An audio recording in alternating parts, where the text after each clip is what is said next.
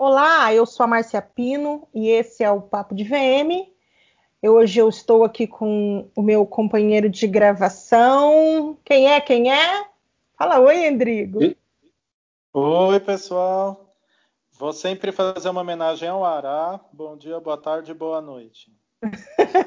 Bom dia, boa tarde, boa ele noite para a audiência. Ele, ele quem tem a cadeira cativa. Eu tô só de substituto temporário. Substituto, não sei não se vai ser temporário, hein? Acho que a gente podia fazer um trio daqui para frente. Ah, Mas falando, você acha, se for né? um convite, é, é um convite. Depois a gente discute os termos, tá? É, e, e, o nosso convidado hoje para falar sobre arquitetura, que é um, uma, uma conversa que dá sempre muito pano para manga, o nosso convidado hoje é quem é Vou, vou falar do jeito que ele pediu para eu apresentar ele, tá, gente? Eu não tenho essa intimidade toda, mas enfim, é o Zé do Estúdio Zé. Boa, Fala aí pra gente, Zé. Bem? Oi, tudo bem? É Zé, Zé, né? Você o quê? Todos. Opa. Opa, Caiu, opa. Não, tocou, tocou o celular aqui, saco. Eu preciso, acho que deixar Aquela ele. Você tem que botar no silencioso. Não, no. Não perturbe, Zé. É, eu vou colocar no modo avião. Isso. É. Mas no modo avião na coisa internet? Coisa. né, Indrigo? Sim. Não pode ser no modo avião, Zé. e agora? E agora não tem como avisar o Zé que não pode? Tem? Não tem, porque daí ele tá no modo avião, não tá é. sem internet. Ah, aí voltou. dançou. Voltou, mas tá sem modo avião. Sei lá como é que eu vou. É, se você deixasse no modo avião, fica sem internet, né? É isso aí, burro, né? Puta idiota mesmo, mas tudo bem. Mas não tem problema, eu não vou cortar, hein, Zé? Vamos mostrar a sua gafe aí no, no modo avião agora, pra todo mundo. Esse é o Zé. Vamos falar. Posso falar. Bom, fala aí de novo. Oi, tudo bem? Tem que falar boa noite? Não, você pode falar o que você quiser. Ah, então posso falar já? Bom, pode, primeiro, pode, Zé. Márcia e Endrigo. Endrigo, um amigo já de longa data. Márcia, a gente está se conhecendo há pouco tempo, mas foi um enorme prazer poder falar com vocês. Na verdade, faz tempo já que eu queria participar desse, desse bate-papo, porque eu sempre eu convivi sempre muito com o pessoal de VM, entendeu? Então às vezes eu entendo os problemas, já briguei muito com muita gente de VM, né, Endrigo? Mas na verdade é, eu acho uma é. coisa muito legal. Então eu queria desmistificar um pouquinho essa história do, do VM e arquiteto, né? Isso é uma é, coisa que eu quero dizer. Dá sempre muito pano para mangas, é essa conversa. Dá, dá, mas eu acho que dá, que dá porque as pessoas não querem entender as coisas. Mas é, é uma eu acho, dupla. Eu acho que sempre uma boa dupla. Eu acho assim que a gente que trabalha no varejo, a gente tem que aprender a ser multidisciplinar, entendeu? A gente não faz nada sozinho. Na verdade, quando a gente pega uma marca para fazer, se não tem um bom branding, sabe? Se não tem um bom programa, se não tem um bom briefing e tudo mais, se a gente não entende quem é o público, fatalmente o projeto sai ruim. Eu falo, ah, o arquiteto fez uma porcaria. Não é bem assim, sabe? Normalmente, quando falo que o projeto é muito ruim, normalmente é problema de briefing, né? E, e de briefing que eu digo é para todo mundo. Porque a uhum. equipe inteira que saber como é, como é, que anda. Não é o arquiteto, não é o VM, não é, sabe, o cara da programação visual, é todo mundo. Sabe, é uma coisa, o, VM, o varejo é uma coisa muito disciplinar. E eu aprendi isso muito cedo, né? Vou contar um pouquinho da minha trajetória. Eu já sou coroa, tenho, 60, tenho 65 anos, né? E, e, na verdade ainda estou vivo e alegre e contente como um moleque para trabalhar. Adoro fazer, fazer o que eu faço. É, é, minha vida inteira eu gostei muito de carro, de desenhar carro, então eu fui fazer cursinho para engenharia. Aí estava lá no cursinho fazendo para engenharia, aquela coisa de exatas, muita coisa chata. Eu falei, meu Deus, eu queria desenhar carro e de repente eu estou aqui na engenharia. Aí um dia apareceu na Fiesp uma palestra do Giorgetto Giudiano, que é um baita no design de carro, né? Eu fui lá ver, eu consegui, era menino. E, e, daí o cara foi lá, ele apresentou, tem uma, na época era slide, que apresentava um slide gigante, ele apresentou falou, o que é isso? Ele falou, um carro. Eu falei, que carro que é? Era um Fiat Uno. Eu falei, nossa, um Fiat Uno. Ele falou, não, não é nem um carro, nem um Fiat Uno, isso é um produto de design. Aí que me acendeu a luz. Eu falei, peraí, design é uma coisa um pouco mais complexa do que isso, né? Então, se eu tenho que, quero desenhar alguma coisa, não é bem um engenheiro. Ele falou, eu sou arquiteto, ele falou. Aí eu fiquei feliz, né? Bom, ele se apresentou como arquiteto e mostrou um monte de coisa que ele fazia e explicou pra gente que o carro, na verdade, era o produto do designer dele. O designer dele desenhou o carro, mas ele desenhou a fábrica para fazer o carro. Né? Então ele desenhou o processo para fazer o carro, entendeu? E a gente começou a entender que as coisas eram um pouco maiores do que a gente imaginava, que o arquiteto em si, o, o, o designer, na verdade, é o cara que vem antes, mas ele tem que acompanhar todo o processo para saber o que ele faz, que é o grande erro de hoje. As pessoas ficam usando de, de, de, referência e copiando referência como se aquilo fosse uma verdade, sem saber de onde vem ou para onde vai. Né? Esse é o grande problema dos designers que eu vejo. Bom, e eu quando vi isso, não, é uma coisa que eu sinto muito. E eu lembro que o cara pegou e desenhou um macarrão, um macarrão para barila, cara. Como que alguém desenha um macarrão, né? Então desenhou um macarrão e, e, e, o briefing dos caras era o macarrão, ele tinha que ser de um jeito que ele cozinhasse rápido e que, na verdade, ele tivesse alguma reentrância que, que ficasse molho dentro dele. Ele criou gravatinha borboleta, sabe?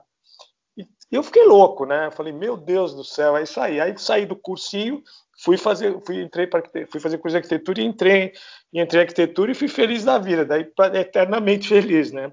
Minha turma, eu estudei na, na, na Cubas, lá, lá, é uma faculdade francesa que fica em Mogi das Cruzes, né? E, e, e aí lá uma turma excelente, assim, essa, essa arquitetaiada toda que você vê aí, está trabalhando com sucesso, deu tudo comigo. Inclusive Manuel, foi meu, foi meu amigo de turma, né? Manuel, ele era sindicalista, eu conto isso só para ferrar, mas ele era sindicalista, Manuel. Detesta que falar isso, mas ele tinha bigode que eu lembro bem.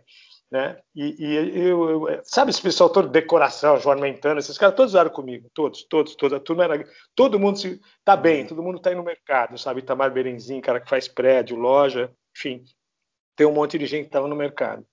Foi uma época muito legal, né? Então eu estudei, estudei arquitetura eu fazia estágios nos caras mais legais. Tinha Sigberto Zanettini, Paulo Bastos, Carlos Bratic, esses caras. E eu fazia projeto para eles, desenvolvimento de projeto. E aprendi muito com esses caras. Bom, nessa de aprender muito com esses caras, você cria alguns vícios. Né? A arquitetura, na época, era uma coisa muito engajada politicamente. E era vergonhoso para a gente sair numa revista Casa e Jardim, na época não existia Casa Cláudia. Entendeu? Você morria, você tinha que ser na revista Projeto ou na Módulo dos Carnemais, porque tinha uma conjunção política muito grande. Né? Bom, eu nessa coisa radical, radical, trabalhando 10 anos desenvolvendo projeto para os outros, quando de repente aparece um amigo meu com um sticker na mão, me mostrou, falou: Você sabe o que é isso? Eu falei: Eu sei, é uma marca. Falei, Você sabe marca do quê? Eu falei: Puta, eu falei: Alguma coisa ligada com Fórmula 1, né?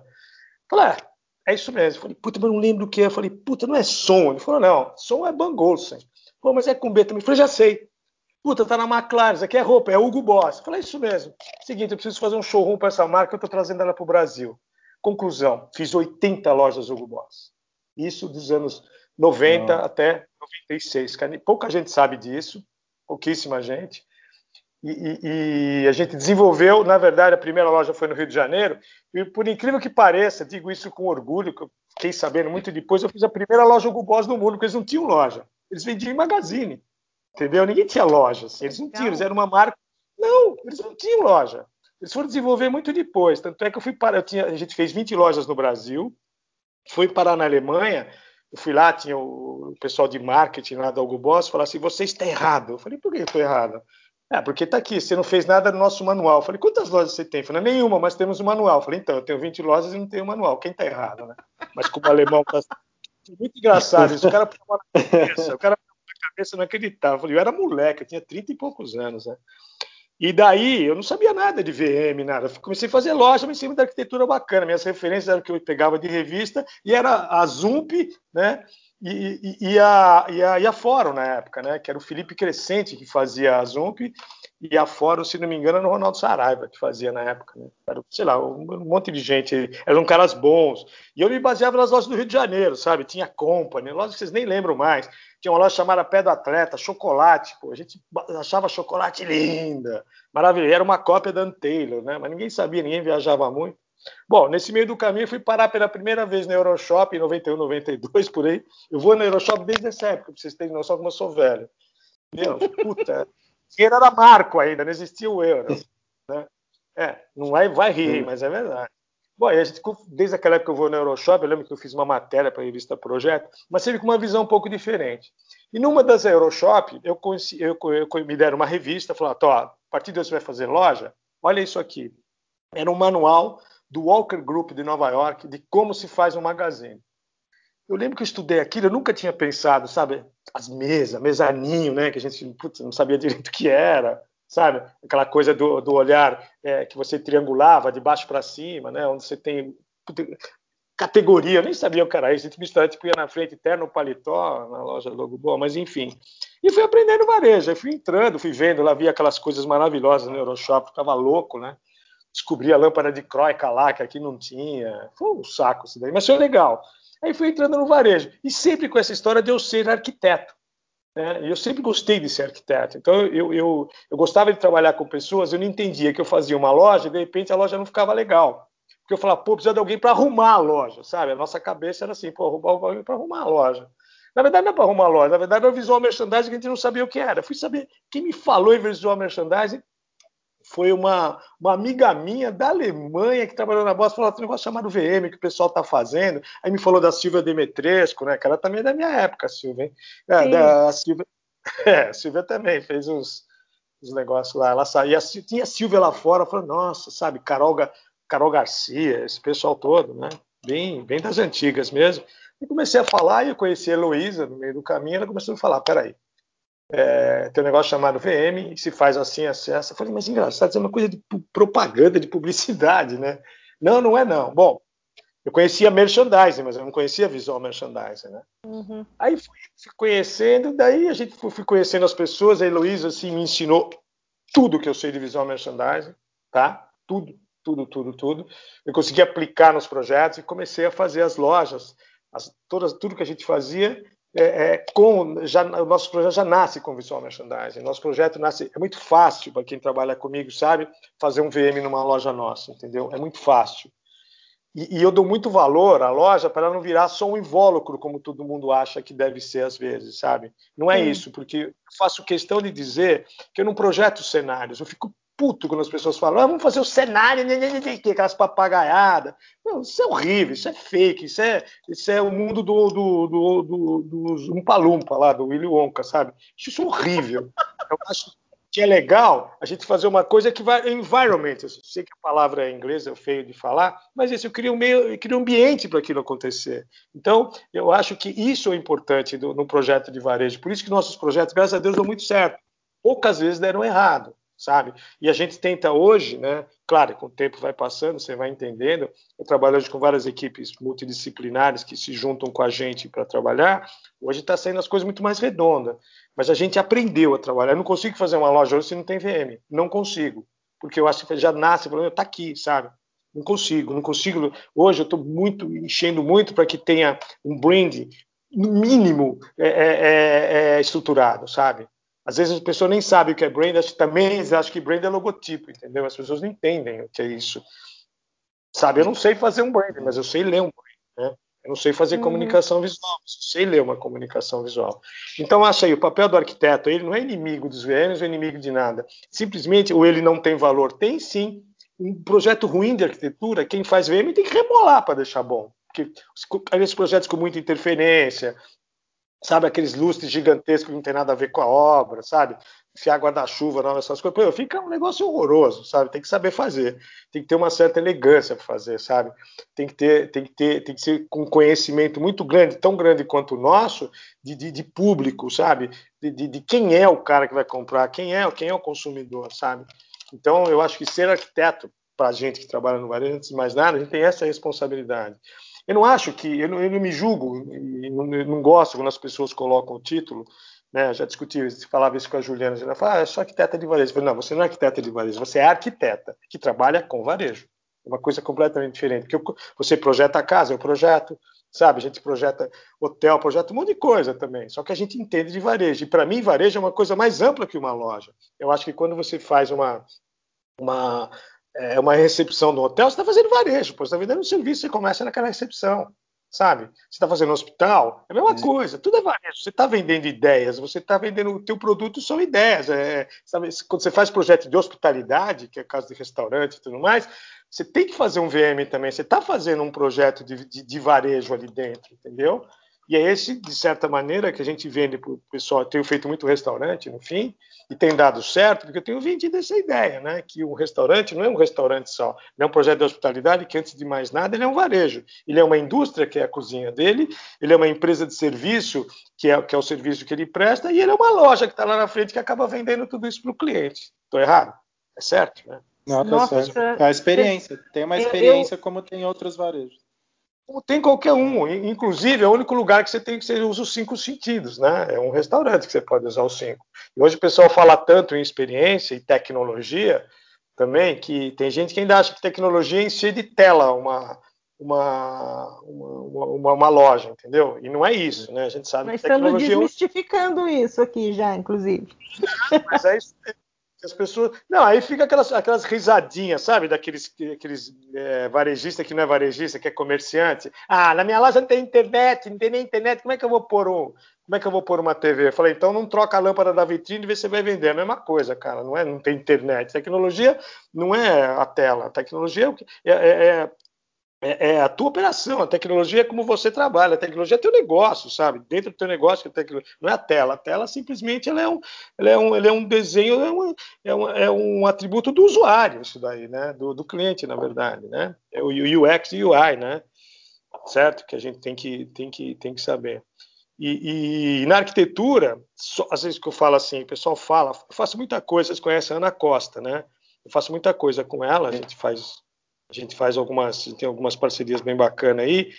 E minha grande briga com ela é essa. Ela, fala, ela começa a inventar, fala, peraí, quem vai ter que tangibilizar esse troço sou eu, né?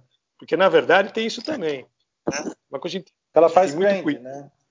Ela faz brand e faz alguma coisa de VM também. Assim, ela faz estruturação de VM, que é, que é, que é importante. A gente tem pego alguns projetos é, meio complicados a gente tem pego, viu, Endrigo, muitos projetos de caras assim, é, é, vou usar um termo, não, não é pejorativo, meio, meio, analfabetos no varejo, sabe? Eles têm loja há tantos anos, mas eles não sabem o que é as coisas. E a gente tenta explicar para os caras o que é isso e qual é a importância, sabe? Então, essa coisa de educar o cliente... Eu acho que você definiu bem a palavra. Ele é comerciante, mas ele não é varejista. Exatamente. E hoje não basta você ser comerciante, porque antes era assim, você abria uma porta estava é, lá a loja, estava limpa, é, tinha uma certa organização, você botava o produto, ok, vendia. Aquilo vendia, dava dinheiro e, e é foi. A gente viu muitos varejos grandes hoje que começaram assim, é, mas ah, hoje não que... dá mais. Você abre uma marca nova. Ah, você não acredita? Outro dia me chamou um cara, sabe da onde? Da 25 de março, um cara que tem armarinho, cara. Você acredita? Já é a terceira geração. O cara falou, cara, preciso mudar isso aqui porque nós vamos morrer. Sabe, o cara é grande pra caramba, mas assim, o cara não sabe nada, ele quer ir pro varejo. Eu falei, mas eu sei que eu não sei nada. Eu fiquei tão feliz do cara ter essa consciência, sabe? Que eu falei, então, você tem que contratar os caras para fazer teu branding e tudo mais. Mas eu achei tão legal. Mas tem uma, tem uma característica uma característica legal em você que você tem esse pensamento do multidisciplinar em que, e que você agrega com outros profissionais, seja de brand, seja de VM, seja de comunicação visual, igual você falou. Porque tem muito arquiteto que a gente encontra que se diz arquiteto especializado em varejo, mas que não quer a participação de outros profissionais, entendeu? Ele entrega a loja, aí o lojista também não entende muito e fala: bom, agora o VM vem aqui, mas se, se o processo todo não foi feito junto, não tem milagre, né? Se não é nasce, verdade. Se não nasce junto, não aflora. Exatamente isso. Mas sabe o que é isso, Rodrigo? Isso é aquela coisa de estrelismo, né? As pessoas querem brilhar e para brilhar parece que tem que dar Sim, porrada. Vai dar. Eu acho que isso é bobagem, porque hoje, hoje cara, a gente fala tanto em colaboração, sabe? A gente fala tanto em, em, em reutilizar as coisas, reformar e se resignar, se resignar não, se, se ressignificar, que uma das ressignificações é essa. Vamos entender que a gente precisa um do outro, sabe? Eu não faço as coisas sozinho, não faço mesmo. As pessoas falam, ah, você é criativo. Eu falo, sou criativo, eu estudo pra caramba. Mas se eu não discuto com a minha equipe, com o meu pessoal, não tem nada de criativo. Vou ter sempre a mesma ideia, sabe? Entendeu? Eu acho que a gente tem que conversar, porque eu, eu vejo assim, às vezes a pessoa fala, ah, não vou assistir essa palestra porque é um pé no saco. Às vezes é um saco mesmo, mas às vezes uma coisa, uma ideia ali tá legal, às vezes, sabe? Eu não fico desprezando. Só quando vem aquele chato lá que, que fica eu, eu, eu, eu, isso me irrita um pouco. Mas tem pessoas que falam coisas legais e te, te abrem um pouco a cabeça, né? Então a gente tem que estar tá olhando. Nessa época aqui de pandemia, essa é. coisa. Zé, você acha. Fala. Fala. É. Você acha que é, por a gente não ter tantos arquitetos especializados em varejo, você acha hum. que é por isso que as lojas estão tão parecidas com sala de estar? Com a história do lustre, isso que você falou? Ou é porque Olha, o arquiteto ele não é um, não sei se esse termo é correto, ele não é um, um, um, bom arquiteto, porque você pode não entender de varejo e não precisa ficar aquele modelo repetitivo demais. Olha, parece que é a mesma solução sempre. É, mas essa pergunta, vamos, ela, ela é super importante porque o buraco é bem mais embaixo. É. é, eu não diria que é porque os caras não são de varejo. Não é isso. Eu diria assim: é, o mundo todo está caminhando. As informações hoje todo mundo tem a qualquer hora, em qualquer lugar. É minha grande briga com todo mundo, sabe? Eu falo assim para todo mundo: um bom arquiteto faz um bom projeto de varejo sem nunca ter feito varejo. Eu sempre cito o pessoal do Super Limão. Eu acho os puta projeto que os caras fazem. Eles entendem direitinho o que estão fazendo, sabe? E eles não são os caras especializados em varejo, eles são bons arquitetos. O pessoal brigava comigo no RD, é, você é puxa-saco. Os caras não sou puxa-saco de ninguém, não. Eu acho que tem que ter valor, sabe? A gente tem que entender valor. Essa, essa coisa da repetição. Desculpa, você vai falar alguma coisa? Estou fazendo não. um projeto com eles. Estou fazendo um projeto com a Superliga. É, eles são do caramba, eles são do caramba. As coisas, eu, eu sou super fã dos porque eles são arquitetos de verdade, eles não são especializados em varejo. Só que eles vão estudar varejo e você, quando, quando, você tem a cabeça mais aberta, você consegue aprender, Endrigo. Você não é burro, cara. Se você lê um pouquinho algumas coisas, você fizer uma pesquisa, você começa a aprender. Você não vira um expert. É que aqui os caras é, ouviram o, o, a galinha atravessar a rua, eles já estão tá dando palestra de frigorífico, sabe? Porra, é um saco isso. Ficou todo mundo dando palestra de, de tudo, de biofilia, sabe? De, de, de, de, um monte de coisa aí, sabe? Os movimentos gerais de arquitetura que o pessoal acordou só agora, que estão andando no mercado, está todo mundo falando, e poucos são os que sabem fazer isso de verdade. Você percebe porque argumento é muito difícil. Esses movimentos que a gente fala muito no varejo, eles aparecem antes é, no varejo, mas isso está se falando no geral, em toda, em arquitetura, em engenharia, está todo mundo falando. Hoje, assim, acho que até, até os, os problemas urbanos hoje, até não, principalmente os problemas urbanos, influem no varejo. A gente está usando calçada hoje, sabe? A gente está usando loja, fazendo mais loja na rua do que em shopping. Então, se você não tiver um bom conhecimento do Ocupe a Cidade, você não consegue fazer uma boa loja sabe? Vídeo aquele cofre pequenininho que está lá, tem um monte por aí. O cara tá fazendo na rua, baita era uma experiência de varejo super legal. Adorei, eu conheci, eu adorei, achei o máximo. Achei... É o máximo aquilo. O cara adaptou uma ideia que era japonesa bem bacana, que já se fazia um pouco na Europa, aqui de um jeito brilhante, muito legal. Tomara que eles tenham muito sucesso, que é muito bom. Agora, você falou que tá ficando muito igual, o que eu ia falar? A linguagem mundial tá com a mesma cara. Entendeu? Se você pensar no negócio, as pessoas falam, por exemplo, tá todo mundo falando tal estilo industrial. Primeiro que eu detesto estilo, essa palavra. Não é estilo. Industrial é uma coisa de escola que vem dos anos 40, 50, sabe? Que vem do brutalismo. Que é o quê? Que, que filosoficamente era a arquitetura botando para fora as suas entranhas, mostrando o que ela era. A gente saiu de um século onde você tinha tudo rococó, aquelas coisas tudo com anjinho, caramba, tudo florzinha e tudo mais, para ir para o estilo limpo, onde a indústria estava acontecendo, a revolução industrial foi cada vez se acelerando mais, a indústria na Inglaterra estava correndo, começou a ter vila operária e tudo mais, o, o, o luxo passou a ser a coisa mais, mais, é, mais lisa. Se você pegar as, as, as o mobiliário da Bauhaus no começo do século e tudo mais, as cadeiras estão aí até hoje, sabe? Os caras limparam e, na verdade, fizeram uma coisa que era barata, eles fizeram com o material que ele tinha. Então, eles fizeram o quê? Eles voltaram, é uma coisa socrática isso daí, sabe? É, é de você pensar a coisa por, pelo que ela. A coisa. Como a coisa é de verdade. O que, que define uma cadeira? O que define uma cadeira é a cadeirice da cadeira. O que, que é cadeirice? Aí vamos estudar. Aí pergunta para Sócrates que ele te fala. Ele não é do meu tempo, ele é um pouco mais velho que eu. Mas, enfim.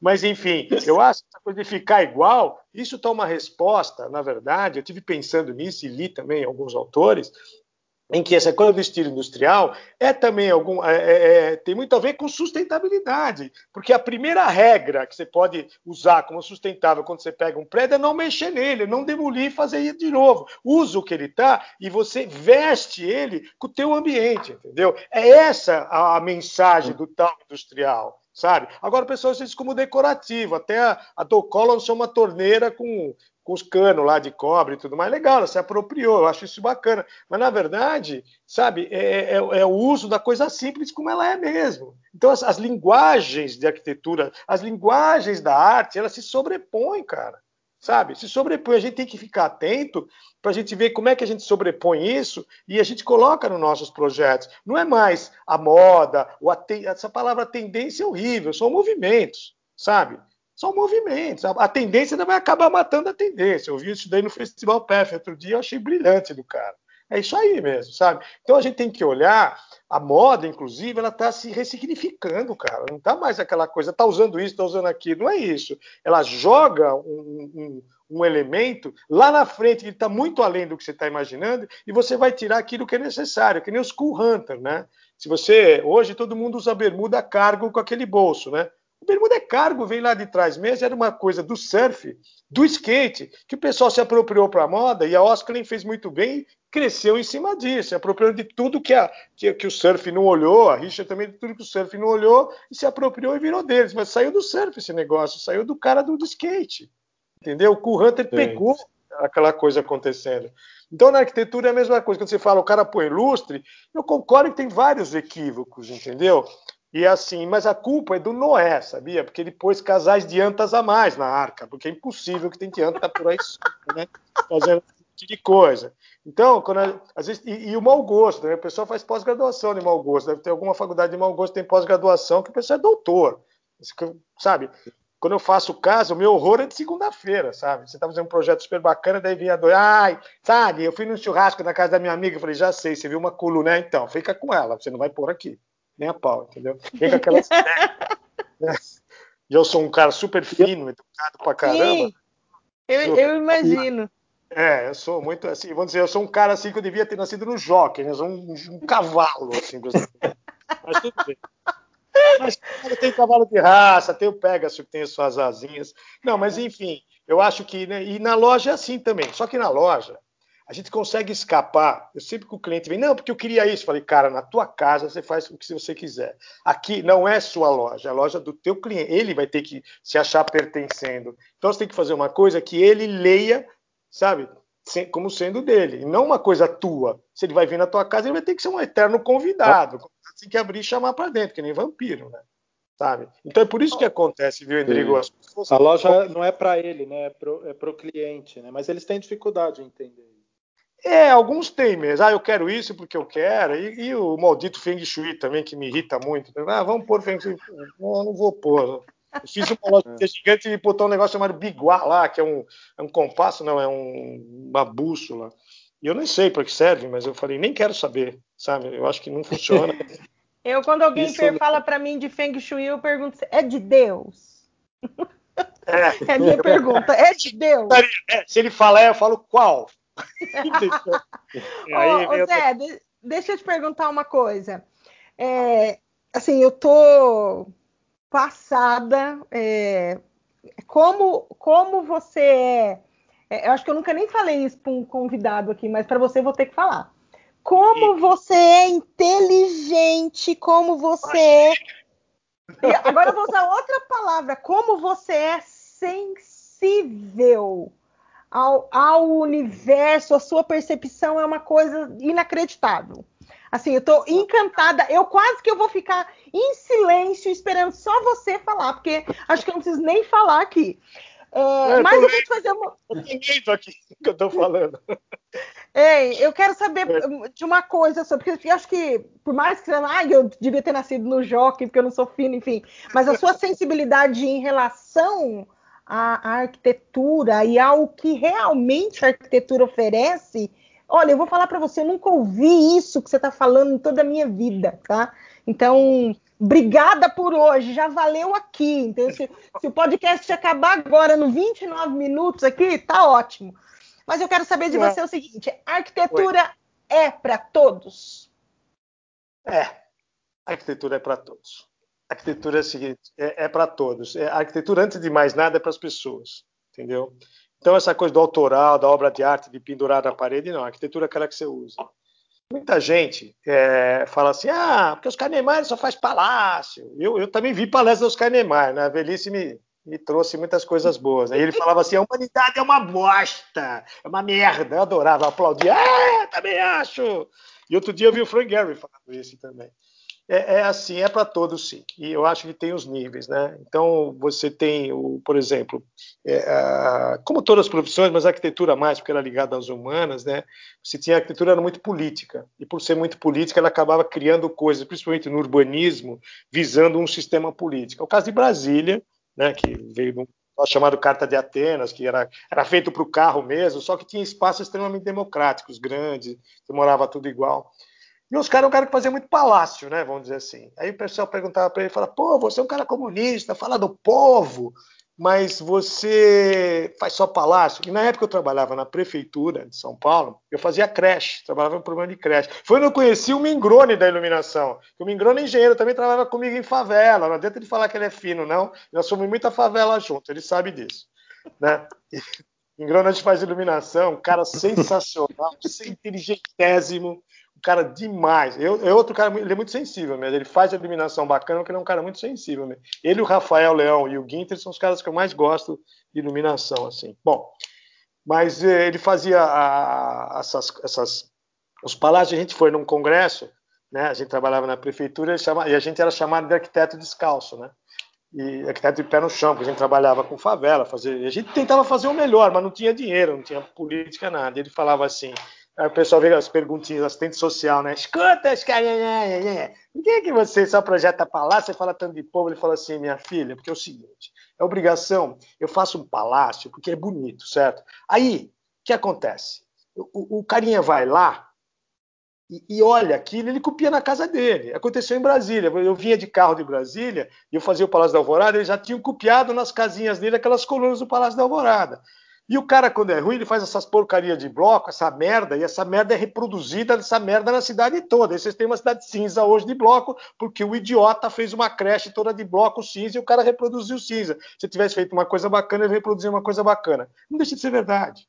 Não deixa de ser uma verdade isso. Você acaba copiando, você acaba, você acaba usando de modelo as coisas legais. Entendeu? Não estou dizendo nem de fino, não é isso. Estou falando de coisas bacanas sabe? Uhum. Os modelos, os modelos se acaba, se acaba copiando. Então, quando eu falo que o urbanismo é importante, é super importante, sabe? Assim também, porque as ideias urbanísticas acabam vindo para dentro da casa da gente, sabe? Acabam vindo para dentro da loja da gente, acabam vindo para dentro do escritório da gente.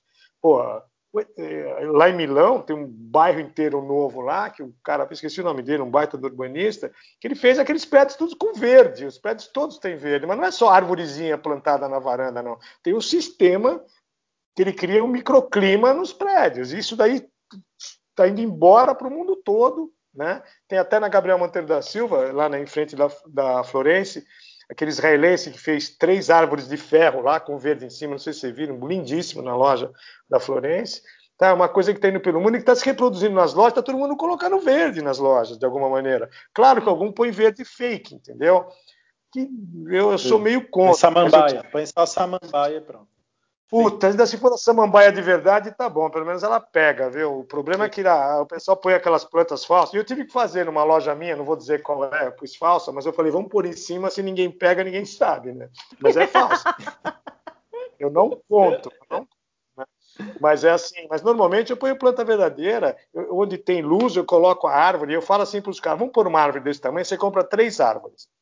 Você pega, cada duas semanas você troca a árvore e deixa a outra fora se regenerando e você depois você pega a terceira, entendeu? E dá certo, você tem sempre uma árvore bonita na loja.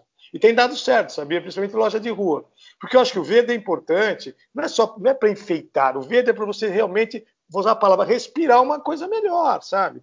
Você entra numa, numa loja, você não pode ficar com aquela coisa assim, é, compra, compra, compra, compra. Não, a gente fala tanto da experiência, a experiência é até não comprar a experiência, sabe? Você voltar, uhum. você virar cliente, entendeu? Então você tem que entrar num lugar que o cara ache bacana. O que, que é achar bacana? É confortável, não pode ser aquela coisa agressiva. Eu estou vendo os magazines é, acelerando muito esse processo, está cada vez mais bacana, sabe? As coisas estão cada vez, cada vez mais legal, as lojas estão cada vez mais, mais gostosas de entrar, sabe? E as lojas ruins estão cada vez piores, porque elas estão ficando muito atrás você, você passeia no shopping, você olha uma loja feita por arquiteto, uma loja feita pelo dono, uma loja feita sem VM, sabe? E assim vai. Eu, pelo menos, classifico. Entendeu? Classificar. do dono. A filha do dono, é aquela que fazia cozinha e fez loja, ele esqueceu que a loja não precisa de armário. Então eu sei como é que é isso, é um saco mesmo. Sabe? Ou aquelas que põe. Não, para vocês é o pior, né? E, e, e arara do tamanho errado, né? Que vinha arrastando no chão sabe? Então, assim, mas isso é descuido. Quando você perguntou arquitetura é para todos, eu, eu, brigo muito no meu escritório com os meninos, são super legais, gosto muito deles, mas eu brigo muito. Eu sou chato, eu sou o Darth Vader. Eu chego, o pessoal já fica, ih, ih, né? Ai, meu father. Aí fala, pô, sabe? É para isso Darth Vader, porque eu só olho, chego escritório, eu vejo tudo que está errado, eu não vejo o que está certo. É óbvio, o que está certo está certo, eu estou olhando. E o que está errado me incomoda. Eu explico, cara, vocês têm que ter, sabe, é, é assim, percepção aguçada. Se uma mesa tem 70, 80, 90, você tem que saber para que que ela é, por que, que tem o I10 na mesa, por que você vai pôr na mesa o I10 no meio aquela coisa pernalta, o cara vai sentar no banquinho, sabe? É só ir pensando, o próprio projeto te conta qual é a verdade dele, sabe? Não adianta você querer inventar, sabe? Você tem que olhar, tem que pensar. Cada projeto é um projeto. E eu gosto do que eu faço, eu gosto mesmo. Eu vou atrás, sabe? Eu fico louco, eu fico triste quando dá errado, fico puto quando eu tomo aquelas aquelas chupadas assim que tá certo e não tá, entendeu? Sabe? Você vai e não vai no desenho, sabe aquela história quando você abre o desenho e não tá? Fala, meu Deus do céu, e agora? Aí eu, eu sou meio malabarista, invento umas histórias lá, todo mundo acha que eu saio de todas, né? Eu falei, não é bem assim, cara, o negócio é difícil. Mas enfim, é isso. Arquitetura é como qualquer outra profissão que você tem amor, carinho e tem a vontade de aprender.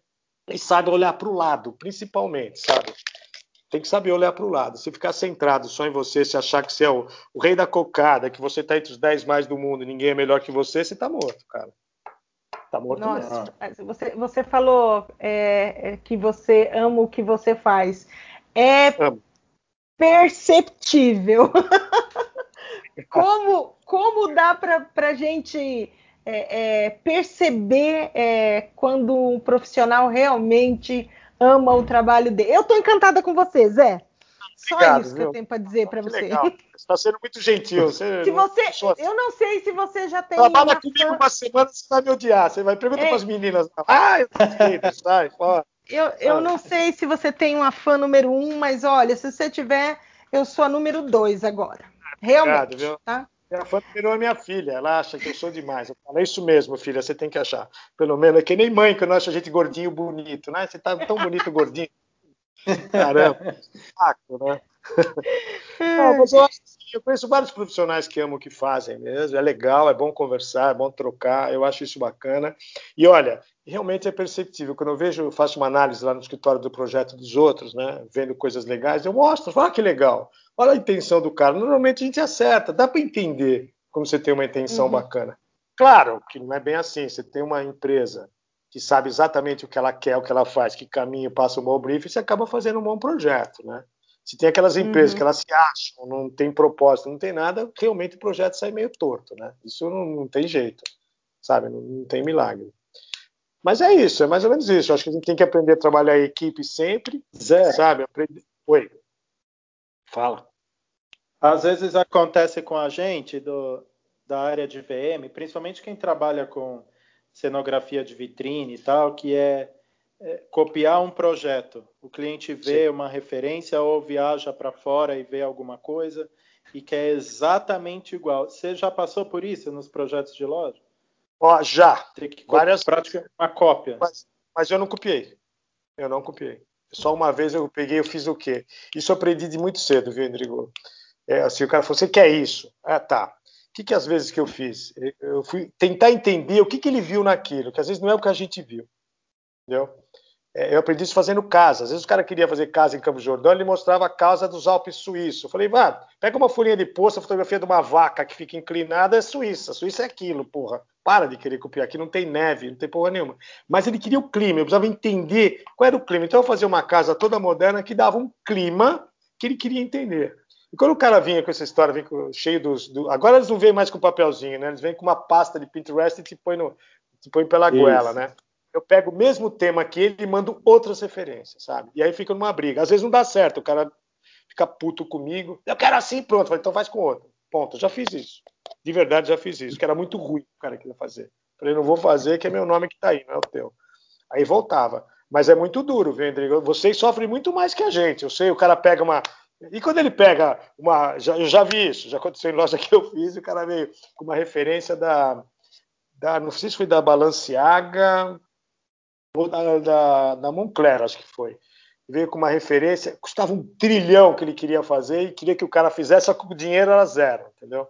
Eles vêm, querem, querem. Como o cara vai fazer? Não dá, sabe? Não dá, mas, mas é Rodrigo, mas isso daí é uma coisa que a gente tem que começar a aprender a driblar, sabe? A driblar o quê? Tentar entender o cara e tentar entender o contexto do cara, sabe? Não é só com a gente que acontece isso. Pô, você sabe, a gente vai lá para lá para fora quando vai na feira, você vê umas puta loja brega também que os caras têm lá. Vamos combinar, vai. Sim. É, é, a gente é, aqui. É, é. Não é só Estados Unidos, então, quando você eu, eu, geralmente, quando eu vou para a NRF na Nova York, a gente vai um pouquinho antes ou fica um pouquinho mais, eu vou rodar naquela Nova York que ninguém vai, né? Tem muita coisa legal, mas tem muito lixo também, cara. Muito lixo. Muita coisa porcaria também. Não é só aqui, não. E é o mesmo. E eu conversei com o arquiteto americano, ele falou que é a mesma coisa. Lá, lá neguinho chega e eu quero uma loja igual a Gap, por exemplo. Aí piora, né? E o cara. e aí, né? Como é que vai ser? Né? Tem que fazer. É um saco esse. Eu, eu, eu procuro não fazer, sabe, Rodrigo? Mas eu te confesso, é difícil mesmo. Mas como eles já, já sabem que eu, tenho, eu sofro de sincericídio, sim, sim. Eu já falei, isso é uma bosta, não vai funcionar, puta, é legal, né? Pô. Falei assim, não, não, não, é legal, isso não funciona. Aí eu falo, funciona por causa de. Aí eu uso alguns argumentos. Aí no teu bolso vai pesar, porque você vai gastar e não vai ter resultado. O que vai ter resultado. Aí eu vou indo, aí eu tento. Eu sempre tento, Rodrigo. Eu nunca. Difícil, dificilmente eu perco, mas de vez em quando eu perco sim. É muito complicado isso. É muito complicado. Eles, é assim, é. a gente. É, a gente também. Não acontece muito, mas. Ah, você tem um trabalho legal, Rodrigo. O cara, quando te procura, já procura sabendo quem é, né? Não vai procurar você por qualquer coisa. Ele conhece o trabalho, sabe? É? E quando não conhece, tem como provar. Eu tinha encontrado na Alemanha a Jumix, a Ju, né? A outra, a de, de VM. Ela também está me contando os perrengão que essa mulher passa, pô, também. Ah? Juliane Machado, né? É, a Juliane. A Juliane, pô, ela tá me contando, falou, Zé, puta, não é só você, é um saco. E ela faz tudo também, né? ela vai lá, lá, serra, volta. E eu falei, não sei como você aguenta, né? Eu falei, ah, mas é assim se quiser. Os caras vêm com umas ideias que você não acredita. Só que ela começou a fazer, de certa maneira, o nome dela, o estilo dela, as pessoas já procuram ela e já ficam falando menos, entendeu?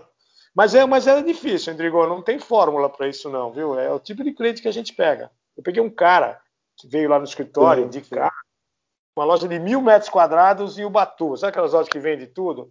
Vende bolo, boia, mulher, gente afogada, vende tudo, cachorro. Vende tudo. Caixa d'água. Né? Puta, exatamente. No lado de baixo tinha caixa d'água, material de construção, roupa, tênis, terminava, ela começava com boia, sabe? Aquelas boias de cavalinho, né? Inclusive uma delas tinha a cara do cara, assim. Eu olhei e falei, pô, é, é, fui lá, o cara conversou comigo, não sei o que, não sei o que, não sei o que, né? Você vai fazer isso, ah, tem que fazer aí mó papo com o cara super legal. A hora que eu dei o preço, o cara não olhou nem na minha cara. Falou: Você quer comprar meu prédio? Eu falei: Por esse preço eu compro, né? Sabe? Pô, entendeu? Os caras, os caras não dão valor. Eu, eu entendi o cara, juro, nem fiquei, fiquei puto. Eu tinha certeza que ele ia falar não. Falei: Olha, cara, é o seguinte. A gente faz um trabalho completo. Você está acostumado a trabalhar com um cara que vem, pinta duas paredes, põe três quadros e tá tudo certo, entendeu? Você paga isso pro cara, ele faz isso para você, sabe? Eu não faço isso. Eu vou fazer um negócio e me pediu para fazer um projeto de varejo para você. Então, eu estou fazendo um projeto de varejo. Vou fazer tua loja vender a minha maneira. Só que está faltando, a marca é feia, aquelas coisas todas, né? Precisa arrumar, tarará, tarará. Mas não adiantou. Mas não adiantou. Mas outro dia ele mandou um WhatsApp para mim. Acho que tá, tô acabando a reforma da loja. Eu falei, tá bom. Sabe? Se voltar, a gente conversa. Então, enfim, é, o Rodrigo acontece um monte de coisa, sabe? E você imagina restaurante, então. Os caras chamam quando já acabou, né? Então, é pior ainda. Quando você vai dar um negócio, não, você vai deixar muito fino, eu vou perder meu cliente. Eu falei, perde teu cliente e pega um bom.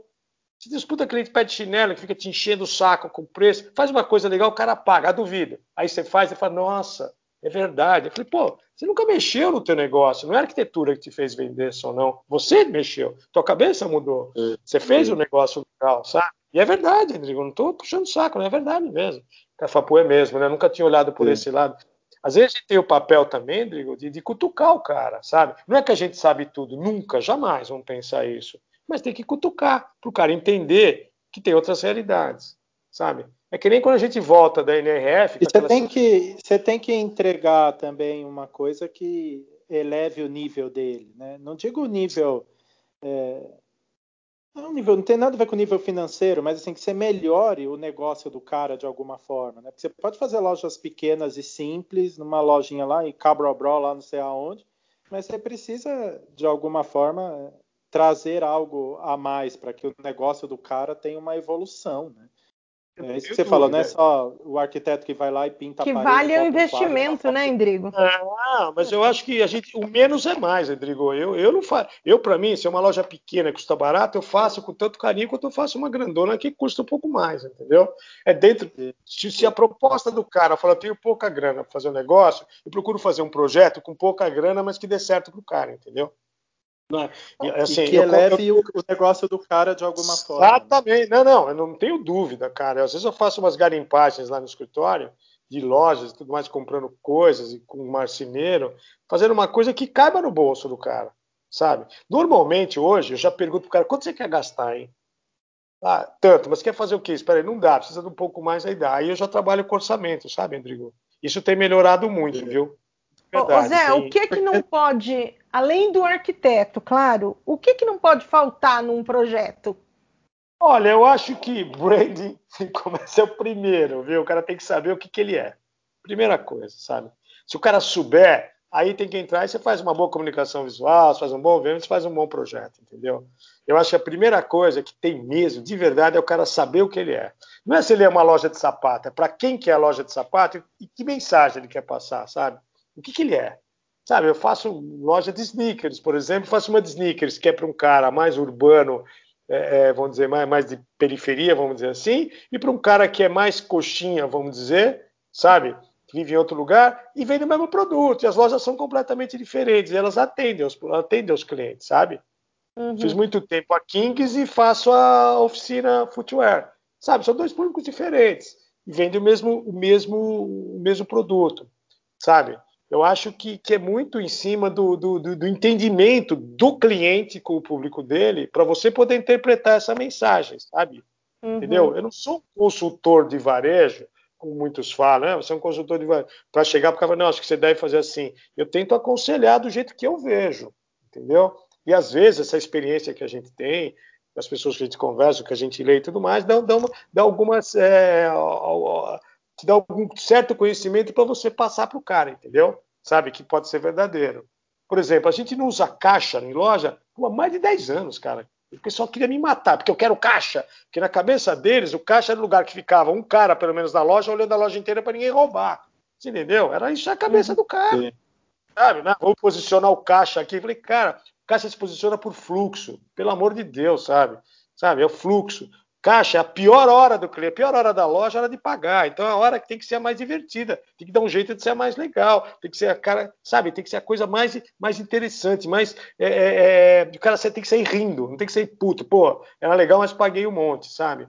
Eu lembro quando a gente fazia as lojas da Vivo, os caras falavam que a hora, a, até o, o, o cheiro do, do, do, da fila do caixa, ele era diferente, mais agradável do que o cheiro da entrada, você acredita? A gente pegou uma consultoria de, de, de, de aromas aí, na época, bem legal mesmo. Ela falou, não, é isso e é mesmo, porque você tem que estar. Tá, é uma hora que você tem que ter um entretenimento, não é a hora, do, não é hora da, da, da, prisão, sabe? Na hora que fala, agora vem a verdade, você vai ter que deixar três dedinhos aqui para levar seu celular, entendeu?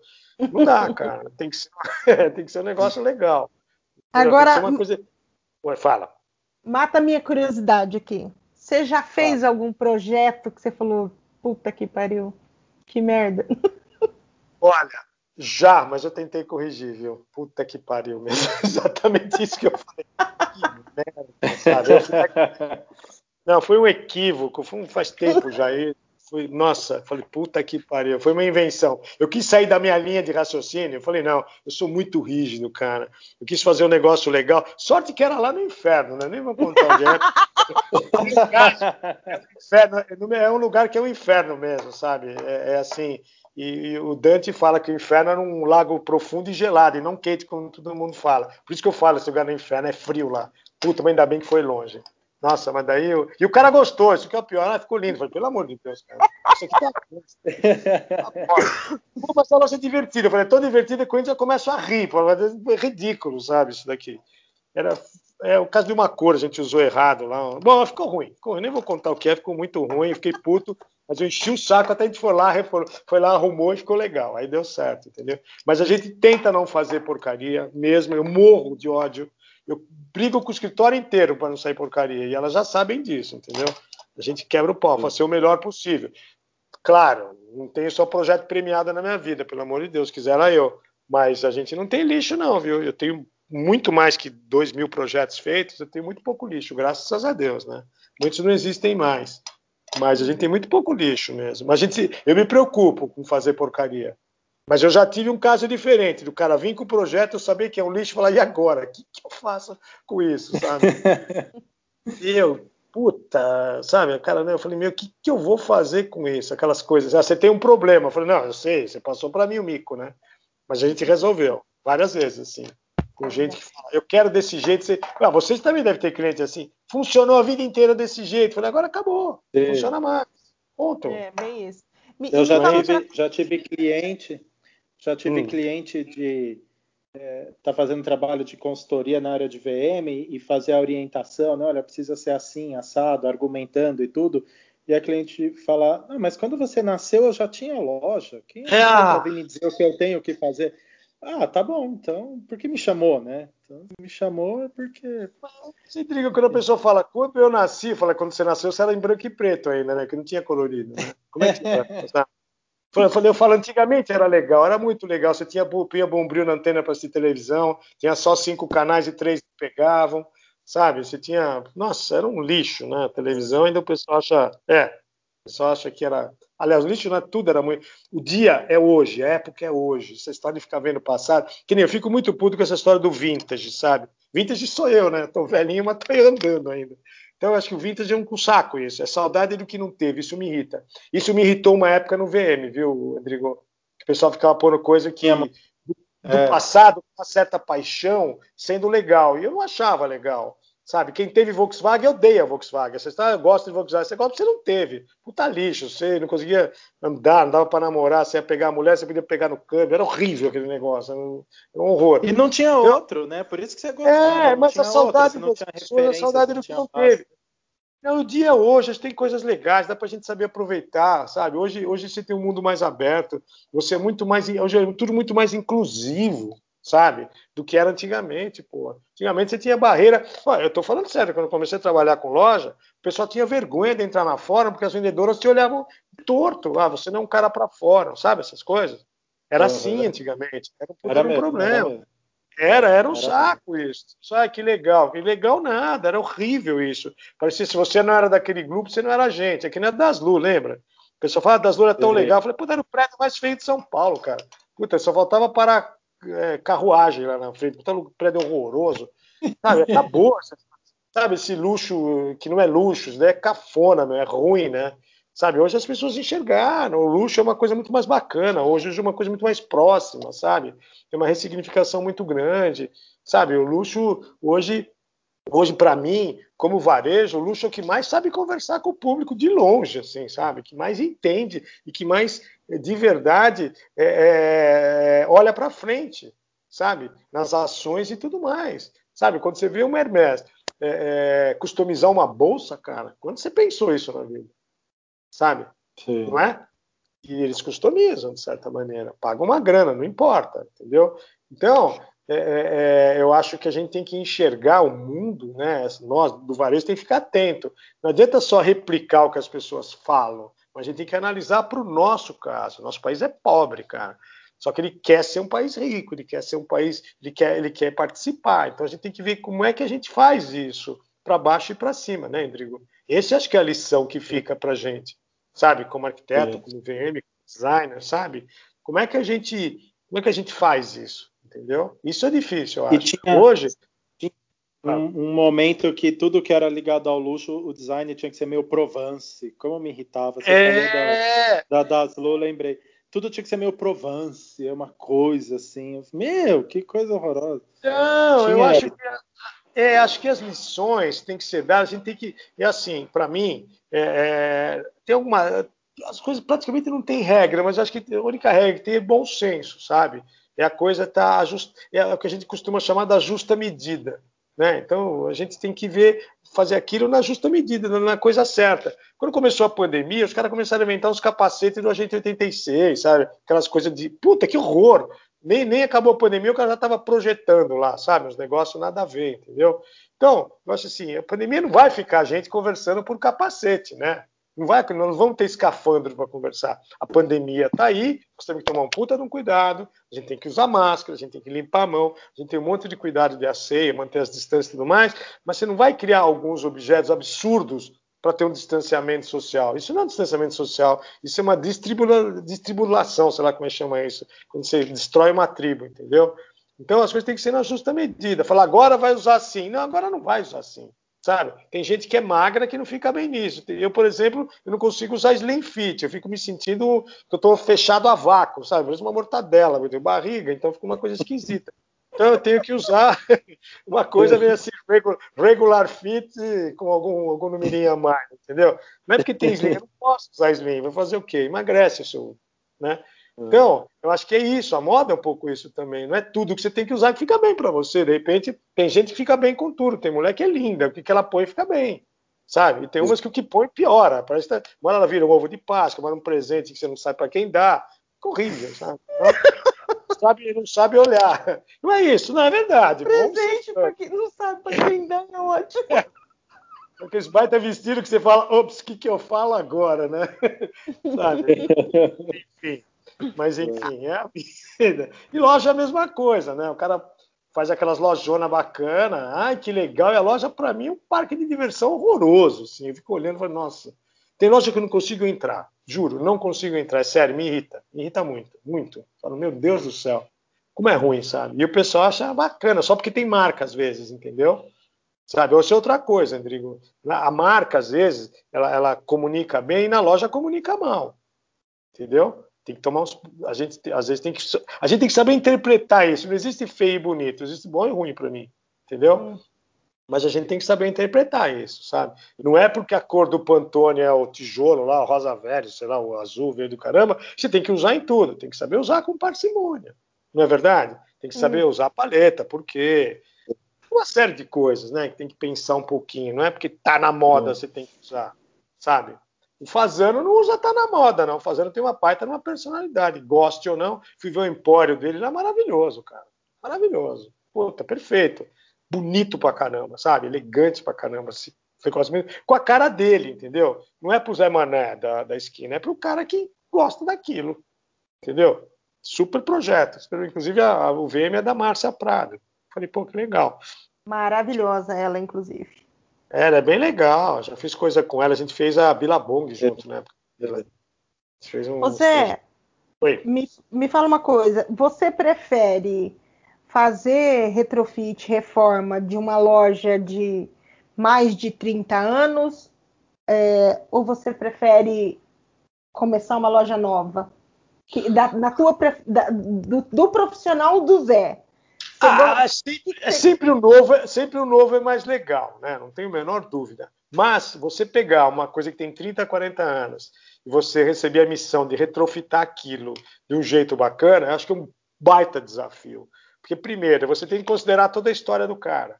Toda a história. Não adianta você jogar no lixo. Agora vamos fazer uma marca nova. Não, não é assim. Você tem que considerar toda a história do cara. Você tem que trazer ele para cima, entendeu? Eu acho isso muito legal. Agora, fazer o novo do zero é mais legal ainda. Mas às vezes é mais fácil do que você retrofitar um negócio com sucesso. Porque é muito duro você tirar vício, é muito duro, você não pode, você não pode apagar a história, você tem que trazer, você traz umas coisas boas, mas você traz muita coisa ruim também, você tem que delapidar um pouco isso, sabe? Eu acho que fazer uma loja antiga é um baita desafio muito bacana e, e, e você sabendo fazer dá um resultado às vezes melhor do que uma coisa nova, sabe? De uma coisa de que, que, que, de repente cria do nada e acaba às vezes até não dando certo. Eu vi muitas marcas legais, novas, bacanas, todas certinhas, que não deu certo no varejo por, pelo trabalho do cara, entendeu? Eu lembro de uma loja, não sei se você vai lembrar, Indrigo, lá na Oscar Freire, na esquininha com a Bela Cinta, chamava Garoa, não sei se você lembra.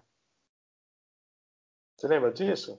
Faz uns 5, 6 anos. Não lembro, Zé. Hoje é uma. Hoje é uma. Como é que chama? Aquela de, de só vende sapatilha lá. Carmen. Não, não é Carmen. É, só vende sapatilha, que é da Arezo lá. Esqueci o nome. Hoje é uma loja dessa daí lá. Mas Ana é Capri? É na, hoje é uma Ana Capri lá. Uma lojinha linda, linda, linda, linda. Chamava Garoa.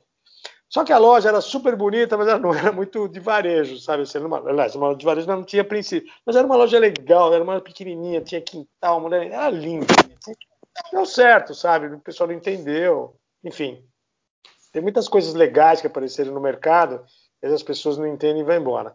Agora, eu, eu, eu trabalhei com marcas, muita marca de surf, né? Por exemplo. Surf tinha um problema que eles estavam um pouco se lixando para a moda na época. Eu fazia Star Point, eles olhavam só o umbigo deles entendeu? Achava assim, o cara que é surfista, surfista é uma tribo, eles tinham certeza que aquela tribo era imortal, entendeu? E a gente fazia Star Point, é, era engraçado, né? Aí comecei a fazer a Billabong, nunca vou esquecer, chamaram a gente lá para fazer a loja conceito, né? Então chamaram a diretoria inteira, isso foi muito engraçado. Tinha um presidente lá que era um grego, o Cris, né? Ele era mal educado, assim, de quinta. Ele comia sanduíche, chamava sanduíche e fazia reunião na hora do almoço, chamava McDonald's para ele, mas para ninguém, comia na frente de todo mundo e não, não oferecia. O cara virou para ele e falou: Zé Henrique, me chama de Michelangelo. Falou: Michelangelo, você acha da Billabong? Eu falei: a marca de motoboy. Puta, caiu a diretoria. Assim, eu falei: mas é? Todo motoboy. Ele falou: não só motoboy, missioneiro também. Qualquer sequestro que tem, o cara tá com a camiseta da Billabong. Hoje é da Oscar, né? Que os caras usam. Da reserva. E aí, puta, cara, o cara não acreditou. Eu falei: ah, então o que tá errado é a marca, não é a loja, sabe? Então, e aí quando a gente fez a pila, foi muito legal. Eles chamaram os caras de varejo super legais, fizeram um trabalho tão bacana e saiu lojas legais. Fiz 11 lojas conceitos para ele. E a loja da Oscar Freire, quando a gente fez, a gente colocou na frente snowboard, a roupa de snowboard, porque a Billabong era a terceira maior empresa do mundo de roupa. Sabe, uma coisa fantástica, assim. E fizemos a, a, a e começava com o snowboard. Por quê? Porque você, uma loja de surf, o que, que você tem? Camiseta e bermuda água, não tem? Então não precisa colocar lá na frente, que nem todo mundo coloca. A gente começou com o inusitado. Todo sabe? mundo sabe, né? Produto de É, o produto de estilo já está lá, vai para o fundo. Que eles pedem, ah, nossa bermuda água. Eu sei, tua bermuda água é linda, põe no fundo. Quando a gente pôs snowboard na frente, lotou. Que vinha quem? Não é o cara que só que surfava, vinha a avó, a mãe, o tio, o cara que gostava e comprava o resto, sabe? A North Face é a mesma coisa. A gente fez a North Face no Brasil, a gente conseguiu fazer um projeto baseado no guide, mas completamente diferente que eles tinham lá fora. E fizemos aquele provador refrigerado, né? Porque a gente vendia casaco de inverno. É um sucesso esse provador aí. Não, super legal. A gente fez o provador lá, gelava, o cara. A gente só não podia esquecer o cliente dentro, né? Senão virou um sorvetão. Aí a gente punha o cliente lá, bumba, punha a temperatura, o cara experimentava o casaco, menos 3 graus, menos 2, maravilha, cara. Eu ganhei um prêmio com a loja de Guatemi como a melhor loja do grupo é, VF no mundo. Sabe? Foi super legal, fiquei muito feliz por daquela loja. E fizemos assim, usamos o guide, mas adaptamos ao Brasil, entendeu? Sabe? Muito legal. O Fabrício, que é o cara que cuida da North Face, sacou isso direitinho, meteu carta branca e nós dois fomos lá, desafiamos os caras e fizemos uma coisa legal. Mas é que tá, tem que conhecer o produto, tem que conhecer o mercado e para quem que a gente quer, entendeu? Trabalhar. Então o projeto é isso, você pegar uma tem marca um às vezes pegar uma marca antiga tem isso. A North Face é uma marca aqui nos Estados Unidos, no Norte, na Europa, super conhecida. No Brasil, ninguém sabia o que era.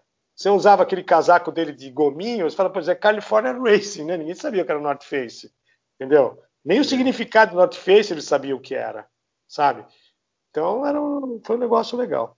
Fala, Andrigo, desculpa te cortar. Teve um projeto que você fez que eu gostei muito também no Higienópolis, de uma marca tradicional e que a, a nova loja ela tem um aspecto atual sem perder a tradição da marca, que foi a Tânia Bulhões. Ai, obrigado. Eu gostei mais do quiosque. Você chegou a ver, né? O quiosque lá, que bacana que ficou. Cheguei, cheguei. cheguei aquilo foi uma vitória. Era pop-up. É, era uma pop-up, aquilo foi uma vitória, e daí a gente fez a loja, já começa a ter um, uma linguagem diferente. Mas aquilo tem a ver muito com o Virgílio, que é o filho dela, que é hoje que cuida da loja, que ele topou o desafio, né? Quando ele me chamou, quem me chamou foi até a Dor, que era de marketing lá, falou: ó, você vai ter um negócio aqui, você Tânia Bulhões. Eu falei, nossa, mãe, o que, que eu faço com a Tânia Bulhões? Né? É, é, não, é uma coisa assim, super legal. Tem uma marca, super marca, bacana, mas não era meu estilo, né? Fazer loja. Daí a gente fez o um negócio e falei, ah, vamos pro varejo. Né? Se é pro varejo, vamos pro varejo. Aí começamos a conversar e nasceu aquele quiosque. Ele adorou. Vende, se aquele quiosque está sendo montado no Nordeste inteiro, está tendo o maior sucesso, assim. Mas eles sacaram. Okay. É engraçado. Eu acho assim, às vezes a pessoa da Tena Bulhões por fora não imagina, mas, meu, a mulher primeiro que ela é um gênio, assim, né? né? Super talentosa, uma coisa muito legal. E, e, e, ele é um cara que conhece muito o público dele, sabe? Ele conhece o público dele como ninguém. Às vezes eu ouvi umas críticas minha besta, eu falei, cara, vocês têm que entender o cara. Quando eu entendi, eu falei, nossa, o negócio é legal, sabe? Ele, ele conhece muito, mas muito, muito, muito o público dele. E o produto deles é um produto de primeiríssima qualidade. Eles apresentam no jeito que o cliente dele gosta, é aquilo, tá certo sabe? É objeto de desejo aquele negócio dela. Ela tem umas louças lá que costuma uma grana, a pessoa compra, sabe? É legal, ela tem bom gosto, ela tem um, tem um, tem um, ela tá estratificada, entendeu? Sabe? Ela é alto luxo, sim, é AA, sabe? E, e, e sabe para quem é. Alto valor é agregado tem no produto. Muito valor agregado. Não, e ela conhece super bem o público, sabe? É um, é um, é um, é um projeto que eu gostei muito de fazer, fiquei muito satisfeito. Não foi um só, a gente fez uns três ou quatro para eles né? Fiquei muito satisfeito e eu, eu não, me sentia é, é competente para fazer, sabe? Eu falei, nossa, eu não sei fazer isso exatamente, sabe? Daí a gente fez, fez até um outlet, ficou super legal, sabe? Fiz outlet, imagina, peguei a loja da Tânia Bulhões, a gente fez com, com andame de obra, o outlet, ficou legal, sabe? Ficou super legal, achou lindo. É aí que tá, é aí que entra a história. Tem, estuda o cliente, você vai atrás, você conversa, entendeu? Aí você troca. O cliente te ajuda a fazer o projeto, Rodrigo, sabe? O cliente te ajuda, sim. Se ele, conhece, se ele conhece bem o negócio dele, ele te ajuda a fazer o projeto. Eu não tenho dúvida nenhuma. Sabe? se ele não conhece. Mas você é um cara vivido também, né? Viveu. Oi? Fez muita coisa, né? Você é um cara vivido também, viveu muita coisa, viajou muito. Acho que isso ajuda. E eu fico pensando assim: onde é que os arquitetos, os novos, buscam especialização no Brasil hoje? Olha, não é questão de buscar especialização. Eu acho que o pessoal viaja muito mais que eu, sabe? Porque eles têm muito mais grana, não tem tudo isso também. O pessoal viaja muito, mas tem uma diferença em ver e olhar. Se você não sabe é, olhar, você pode ver o que você quiser, que não vai, não vai, não vai acontecer nada, sabe? Isso é uma diferença fundamental, entendeu? Eu tenho até um, eu tenho sempre um slide que eu ponho nas minhas palestras para explicar isso. Eu tenho um, tenho um ovo. De um lado você tem o Picasso, outro Salvador Dali. O Salvador Dali está pintando ovo, ele pinta a persistência da memória, o ovo todo derretido. O Picasso pinta um quadrado, um cubo, entendeu? Então é a maneira de olhar, sabe? É muita maneira de olhar. Não é só pesquisa, você tem que saber pesquisar, Indrigo, sabe? Eu, eu sou um cara que eu fuço muito é. e, eu, e eu, tento olhar muito. Eu viajo realmente bastante, sabe? Eu viajo muito de bicicleta também, já viajei muito para Europa de bicicleta, super legal. E você vai parando em lugares que você nunca imagina. Então você vai olhando. Eu leio bastante na medida do possível, sabe? Eu, eu, presto muita atenção no que as pessoas falam. Eu ouço pessoas até que parece que não são da nossa área, mas que acrescentam coisas. Sabe? É, é, eu gosto muito da Andrea Brisker, eu ouço muito o que ela fala da Spark Coffee, acho muito legal a, a percepção dela de, de, comportamento, sabe? Que passa por vários vários momentos, é, WGSN. Eu acho assim, é, eu, eu, tento, eu estudo, eu realmente eu estudo, sabe? E eu passo isso, sabe, Rodrigo? Eu não sou um cara que fica guardando para mim. Tem que até ficar guardando na manga. Tive uma ideia, mas ele tirou uma fotografia de não sei, eu não. Eu chego de viagem, eu jogo meu, meu, meu, meu pendrive, jogo tudo no, no, nas máquinas para todo mundo ver, sabe? Explico o projeto, explico tudo. Porque eu acho legal é, você discutir com as pessoas, porque as pessoas acabam te trazendo de volta alguma coisa, sabe, Rodrigo? De verdade. Acho mesmo. Tem um né? outro olhar, né? Tem o olhar do é, outro, né? Tem o seu exatamente. olhar, o olhar do outro. É, isso é importante, Rodrigo. A gente não precisa todo mundo olhar para o mesmo lado. Isso é burrice, sabe? Às vezes as pessoas vêm com percepções super legais, sabe? Cliente mesmo. Eu tenho cliente, eu tenho uns clientes é, assim que tem grana, viajam muito, conhecem pra caramba.